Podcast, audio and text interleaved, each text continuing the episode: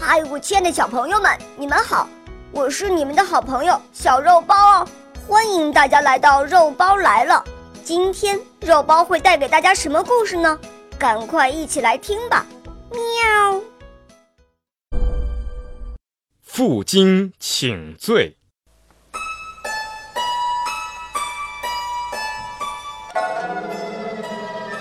战国的时候。赵国有两个才能出众的大臣，一个叫蔺相如，一个叫廉颇。有一次，蔺相如带着赵国的宝物和氏璧到秦国去，在十分危急的情况下，最终让和氏璧完好无缺地回到了赵国，立了大功。赵王封他为丞相，官衔比廉颇高。廉颇的心里很不服气，心想：哼，气死我了！他蔺相如不过耍耍嘴皮子，也没什么真本事，竟然敢爬到我头上来了！等着吧，我得找个机会好好教训教训他。不久。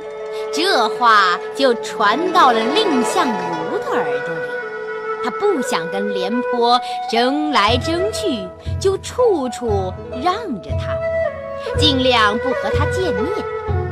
一次，他坐着马车到外面去，没想到在路上碰见了廉颇。他远远看到廉颇的车子迎面走。连忙叫车夫转过车头，从另外一条路绕过去。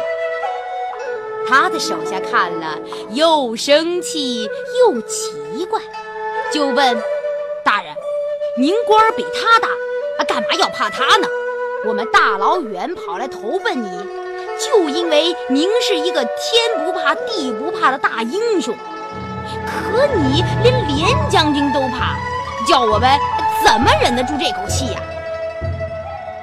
蔺相如笑着摇了摇头说：“哎，你们都错了。秦王那么厉害，我都不怕，怎么会怕廉将军呢？你们知道吗？现在秦国不敢来打赵国，就是因为我和廉将军相处得很好呀。如果我和廉将军闹翻了，不正好给秦国一个机会吗？我怎么能为了这点小事儿害了大家呢？后来呀，这些话让廉颇知道，他越想越惭愧。哎呀，没想到蔺相如是这么一个心胸宽阔的人，处处都从国家大局考虑，不计较个人的得失。我做的太过分了，哎呀，不行，我得去跟他道歉。于是他脱了上衣，背上金条，急急忙忙跑到蔺相如家里，对他说：“哎呀，我真该死，居然做出这种事了！我错了，你就用这些金条打我一顿吧。”蔺相如连忙跑过来扶起他，帮他解下金条，诚恳地说：“哎，廉将军，这是干什么呀？